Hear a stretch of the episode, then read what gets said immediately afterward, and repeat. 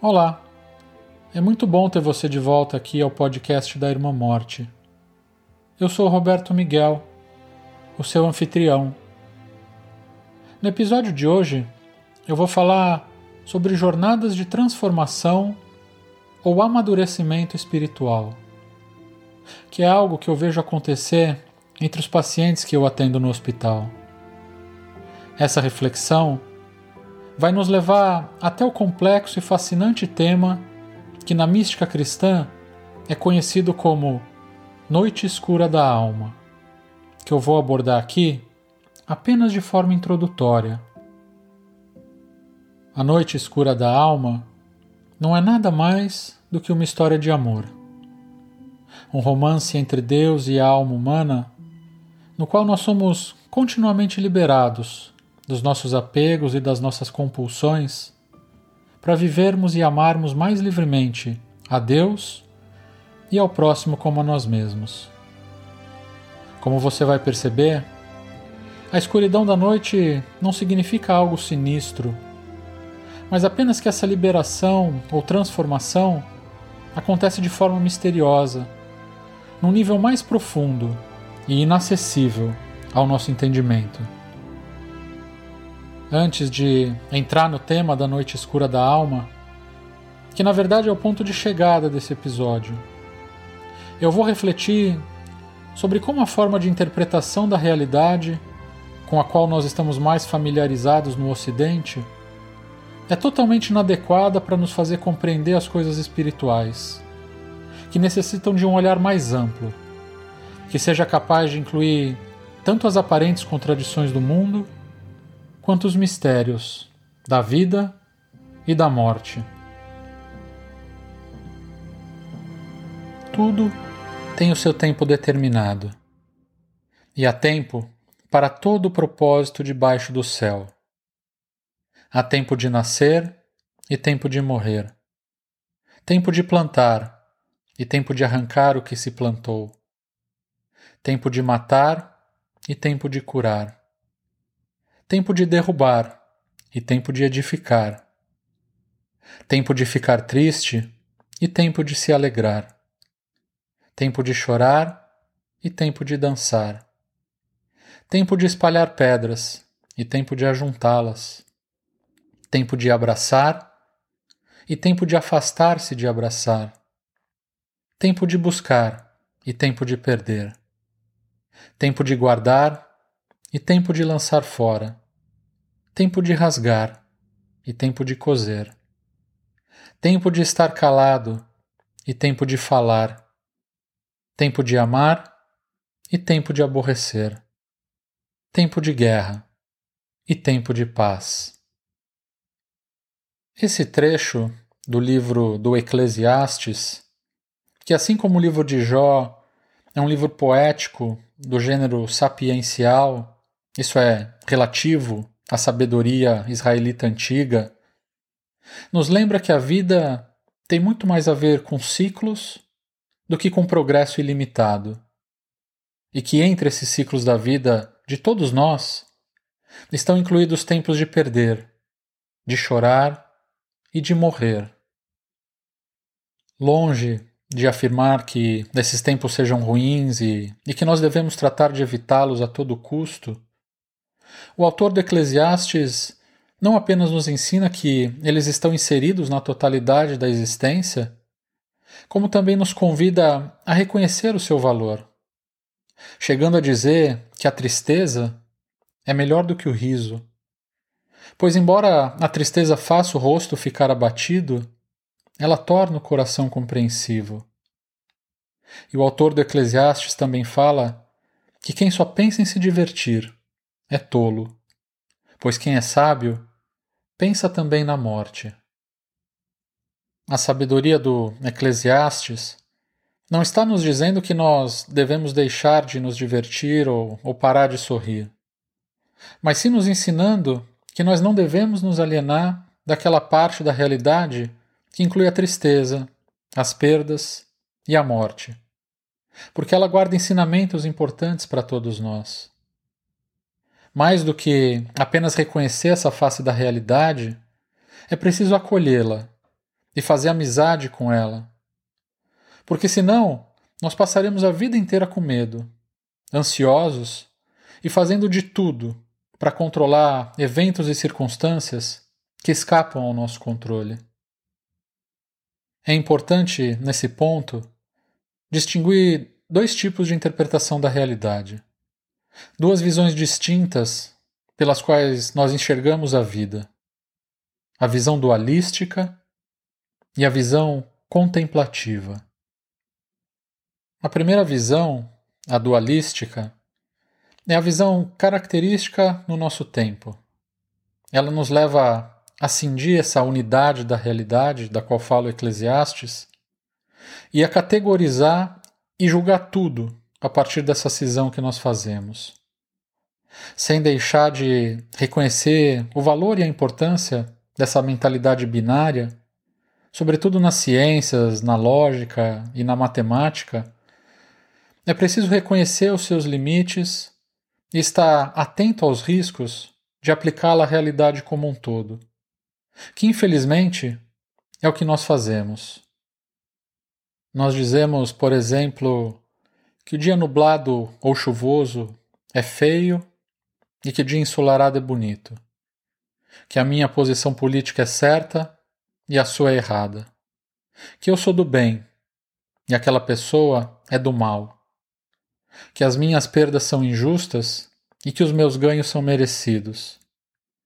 Ou que a minha religião é verdadeira e a religião da minha amiga é falsa. Dias atrás, eu encontrei uma paciente no hospital, uma senhora cristã, na faixa dos 60 anos de idade, que me disse com lágrimas nos olhos: Sabe, capelão, eu me aborreço quando as pessoas lá fora que estão saudáveis, dizem que elas são abençoadas por causa da boa saúde que elas gozam. Eu fico tão triste com isso, porque eu fico sentindo que eu que estou doente não sou abençoada. Eu dei à minha paciente o espaço para ela expressar a dor e o seu lamento. E depois nós conversamos sobre como essa mentalidade dualística é totalmente inapropriada para os grandes dilemas e as grandes questões da vida, e também para discernir as coisas espirituais, que tem muito mais a ver com paradoxos, aparentes contradições e mistérios, do que com essa lógica reducionista com a qual nós interpretamos a realidade. Veja o caso do cristianismo, por exemplo, a religião dessa minha paciente. Como entender Jesus por meio dessa mentalidade binária. Ao mesmo tempo humano e divino, senhor e servo, inocente e condenado como criminoso, a encarnação da beleza e sem formosura aparente. E como pensar Deus, Trino e Uno, em Maria, Virgem e Mãe, ou na Eucaristia, pão e Jesus. Eu e a minha paciente refletimos juntos sobre esses paradoxos do cristianismo e também sobre o tema do sofrimento do justo e sobre a mentalidade dualística com a qual Jó e os seus amigos interpretaram e muitos religiosos até hoje continuam interpretando o mundo e também a experiência do sofrimento, das perdas, do choro e da morte. Quando nós experimentamos essas coisas, a nossa tendência imediata é perguntar: o que eu fiz de errado? Quem é o responsável por isso? Ou dizer, ou pensar: alguém vai ter que pagar por isso. Lamentavelmente, eu acredito que todos nós, eu e você que me ouve, somos vítimas desse sistema de pensamento dualístico porque esse é o modelo predominante na nossa sociedade.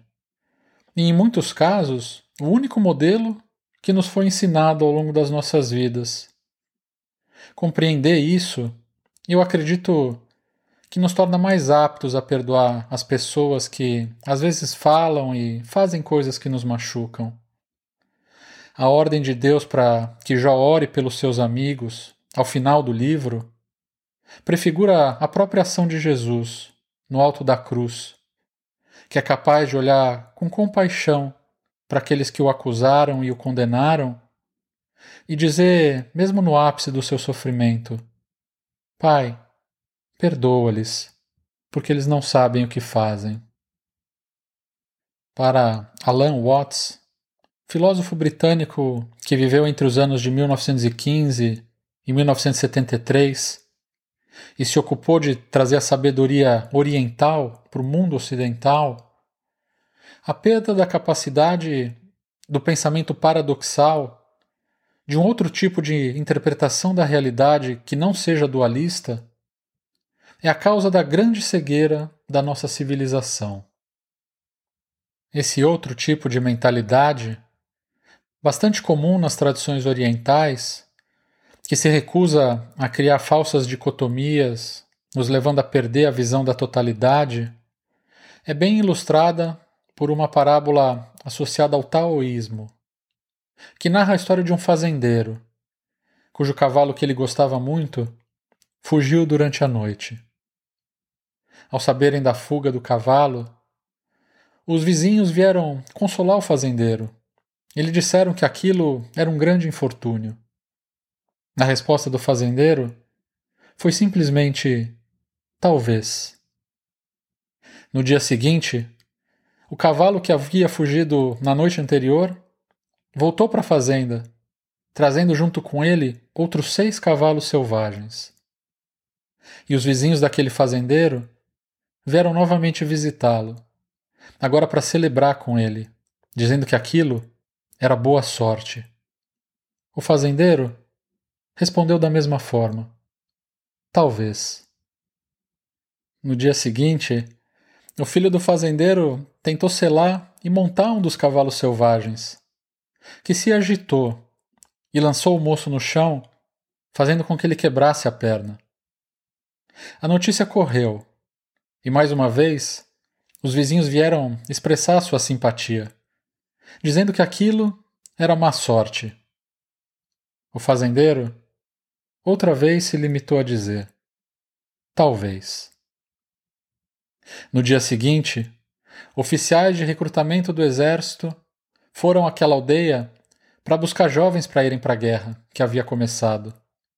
Mas por causa da perna quebrada, o filho do fazendeiro foi rejeitado pelos recrutadores. Quando os vizinhos entraram para dizer que felizmente tudo tinha acabado da melhor forma possível o fazendeiro concluiu: Talvez. Essa mentalidade não dualista, bem ilustrada por essa história do fazendeiro, que não se apressa a categorizar e a julgar as coisas, mas que aguarda pacientemente pela irrupção de um significado mais profundo da experiência, deixando a mente e o coração abertos a essa possibilidade, é o que se conhece como mentalidade ou visão contemplativa. Essa disposição e abertura próprias da contemplação são exatamente as características da fé. Talvez por isso é que Jesus tenha dedicado mais tempo dos seus ensinamentos à fé do que ao próprio amor. Porque a fé é o que nos dá a capacidade de sustentar nas nossas próprias vidas essas aparentes contradições do mundo e da realidade, quando nós estamos atravessando esses tempos de perder, de chorar e de morrer. Tempos sobre os quais nós não temos nenhum controle. A questão é que, ao invés de imitar Jesus, nós passamos apenas a adorá-lo. E ao invés de ter a fé de Jesus, nós nos limitamos a ter a fé em Jesus, achando que, de uma vez por todas, ele resolveu para nós, em nosso lugar, todas as contradições da existência. A fé em Jesus, sem a fé de Jesus, é o que normalmente embasa a recusa dos tempos de perder, de chorar e de morrer, e que alimenta quase que exclusivamente a busca pelas curas miraculosas que eu vejo todos os dias no hospital. A fé em Jesus, sem a fé de Jesus, causa bastante frustração quando as curas miraculosas não acontecem. Eu quero deixar claro que aqui eu estou utilizando o conceito de cura no sentido mais raso possível do termo, aquele que se limita à dimensão física da cura. Que normalmente é aquele sentido que os pacientes e os seus familiares trazem quando eles me falam da sua expectativa pelo milagre. Ocorre que existe um sentido bem mais amplo do conceito de cura que normalmente é desconsiderado. Essa noção mais ampla não se limita à eliminação da doença na nossa dimensão física. Ela leva em consideração também as dimensões emocional, espiritual e social, aquela dos nossos relacionamentos.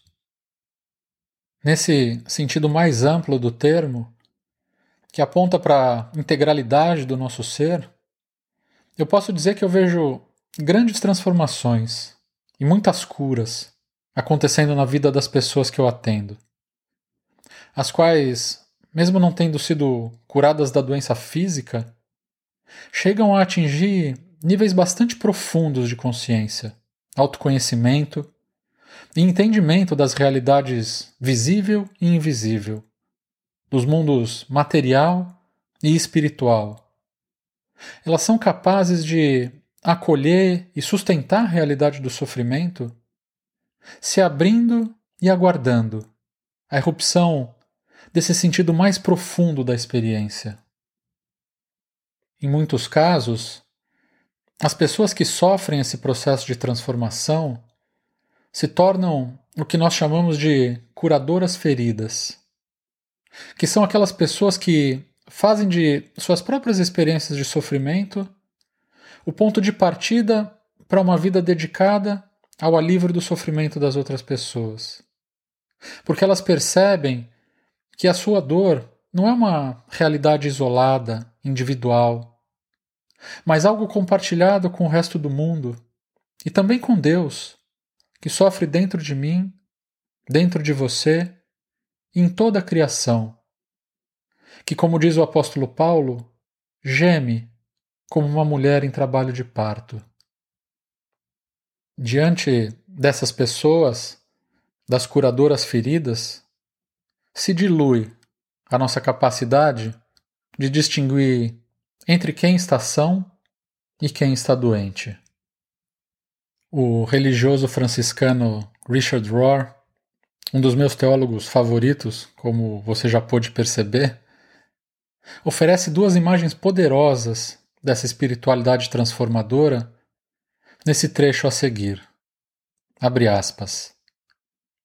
Como um exemplo de como sustentar a dor, imagine Maria parada ao pé da cruz, ou como na Pietà de Michelangelo, embalando o corpo de Jesus. Seria de se esperar que ela assumisse o seu papel lamentando ou protestando. Mas ela não faz isso. Devemos refletir sobre isso profundamente. Maria está em total solidariedade com o mistério da vida e da morte. É como se ela estivesse dizendo: há algo mais profundo acontecendo aqui. Como posso absorver isso, assim como Jesus está absorvendo, em vez de devolvê-lo na mesma moeda? Considere a analogia dos circuitos de energia. A maioria de nós são estações retransmissoras.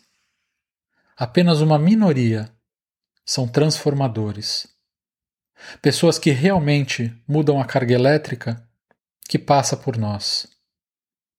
Jesus na cruz e Maria aos pés da cruz, em perfeita solidariedade com o mistério da paixão do seu filho, são imagens clássicas dessa espiritualidade transformadora. Eles não retribuem a hostilidade, o ódio, as acusações ou a malícia dirigidos a eles. Eles seguram o sofrimento até que se torne ressurreição. Esse é o mistério central do cristianismo, que nós demoramos toda a nossa vida para começar a compreender. Essa tende a ser a sabedoria dos mais velhos, não dos mais jovens. Fecha aspas. Como os tempos de chorar, de perder e de morrer chegam até a vida de todas as pessoas, sem exceção, essa maturidade espiritual e essa sabedoria não são monopólios de nenhuma tradição religiosa ou cultura específicas. Elas podem ser alcançadas por qualquer pessoa, dentro ou fora do hospital. Esse é o caso, por exemplo, do psiquiatra norte-americano Gerald May, que é reconhecidamente um pensador contemporâneo que consegue estabelecer um diálogo muito frutífero entre a psicologia e a espiritualidade, honrando e enriquecendo ambas as disciplinas. O Gerald May também foi um paciente oncológico. Nos seus relatos, ele descreve como a sua experiência com câncer transformou a sua vida e o despertou para o mistério, a ponto de fazê-lo ter dificuldade para diferenciar entre aquilo que é bom e aquilo que é ruim na sua experiência pessoal. Uma perspectiva bastante semelhante àquela do taoísmo, e que é também a visão de Jesus, o grande mestre da mentalidade contemplativa e não dualística do Ocidente. O Gerald May conta que ter sido diagnosticado com câncer em 1995, o que ele recebeu inicialmente como sendo uma notícia ruim, acabou fazendo com que ele se aproximasse de Deus e dos seus familiares como nunca antes na sua vida. E isso, para ele, foi uma coisa boa. Embora a quimioterapia fosse muito desagradável e ruim, ela resultou na cura completa da sua doença, o que ele achou bom. Só que mais tarde, ele descobriu que a quimioterapia talvez tenha sido a causa da doença cardíaca que ele desenvolveu, a qual o colocou na fila do transplante de coração. Essa experiência com o câncer abriu o Gerald May para a questão do mistério e o aproximou da tradição mística cristã, na qual ele pôde encontrar um significado mais profundo para sua experiência.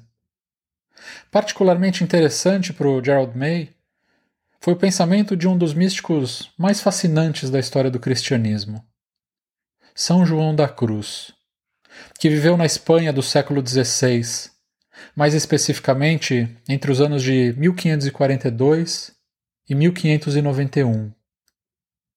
Um dos livros do psiquiatra norte-americano recebeu o mesmo nome da obra clássica de São João da Cruz intitulada A Noite Escura da Alma. No seu livro, o Gerald May se vale do seu conhecimento da psicologia e da psiquiatria para explorar mais a fundo a dinâmica da noite escura, que nada mais é do que um processo espiritual de profunda transformação, no qual nós somos liberados dos nossos apegos e das nossas compulsões e capacitados para viver e amar mais livremente. Muitas vezes, esse processo de desapego é dolorido. Às vezes, ele chega mesmo a ser muito dolorido.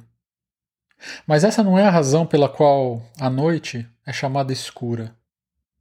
A escuridão da noite não implica nada sinistro, mas sim o fato de que essa liberação ocorre de forma misteriosa, num nível mais profundo do que aquele que o nosso conhecimento e entendimento podem alcançar.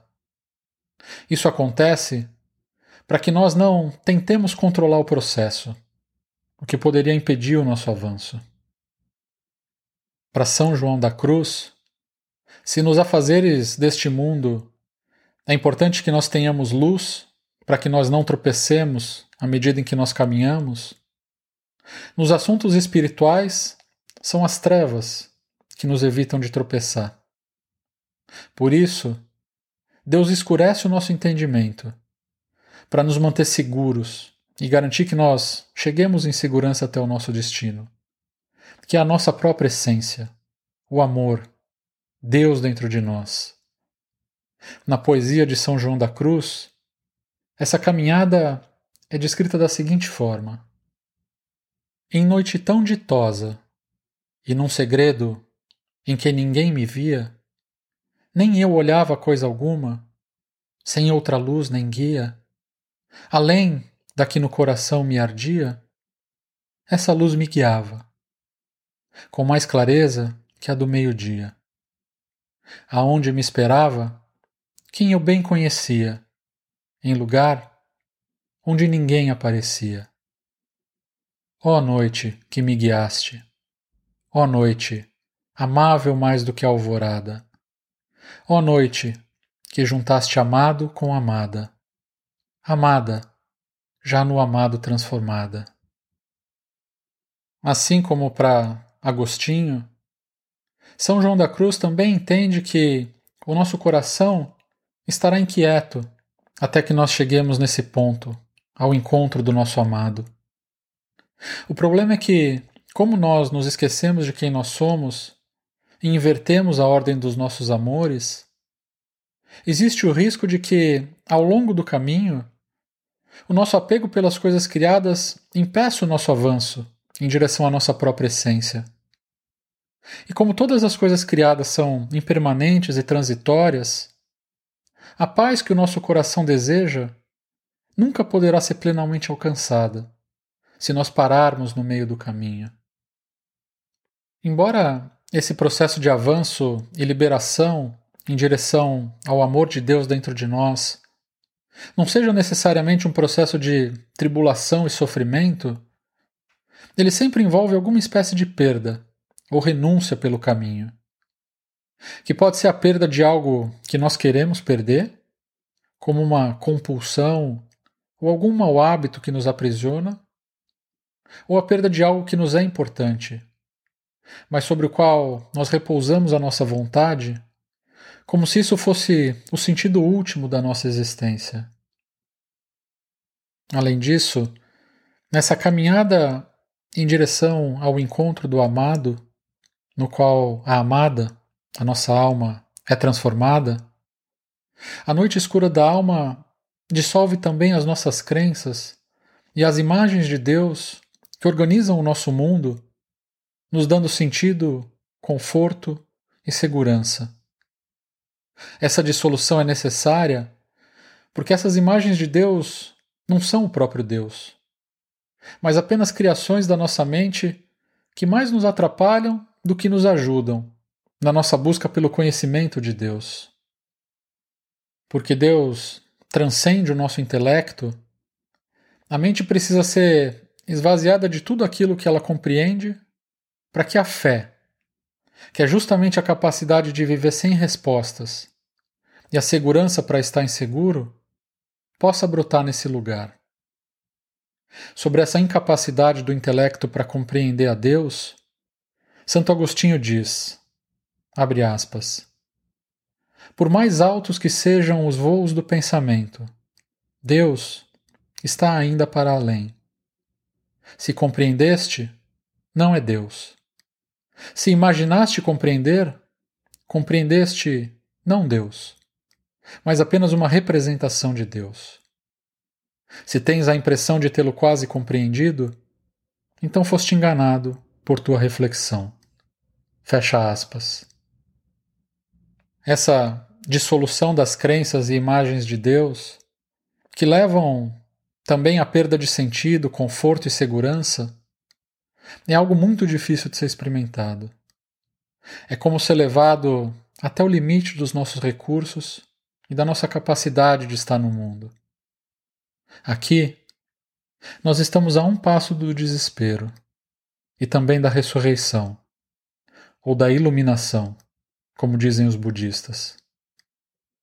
Eu acho que é fácil de reconhecer que, mesmo que nós soubéssemos que esses bens transitórios e as nossas crenças e imagens mentais impedem o nosso avanço em direção a nós mesmos, a Deus e a sabedoria para viver a vida, Dificilmente nós abriríamos mão de tudo isso espontaneamente. Por isso, como nota o Richard Rohr, quase sem exceção, as pessoas que adquirem aquele grau de sabedoria e de união com Deus e com os outros são aquelas pessoas que sofrem muito ou que amam demais.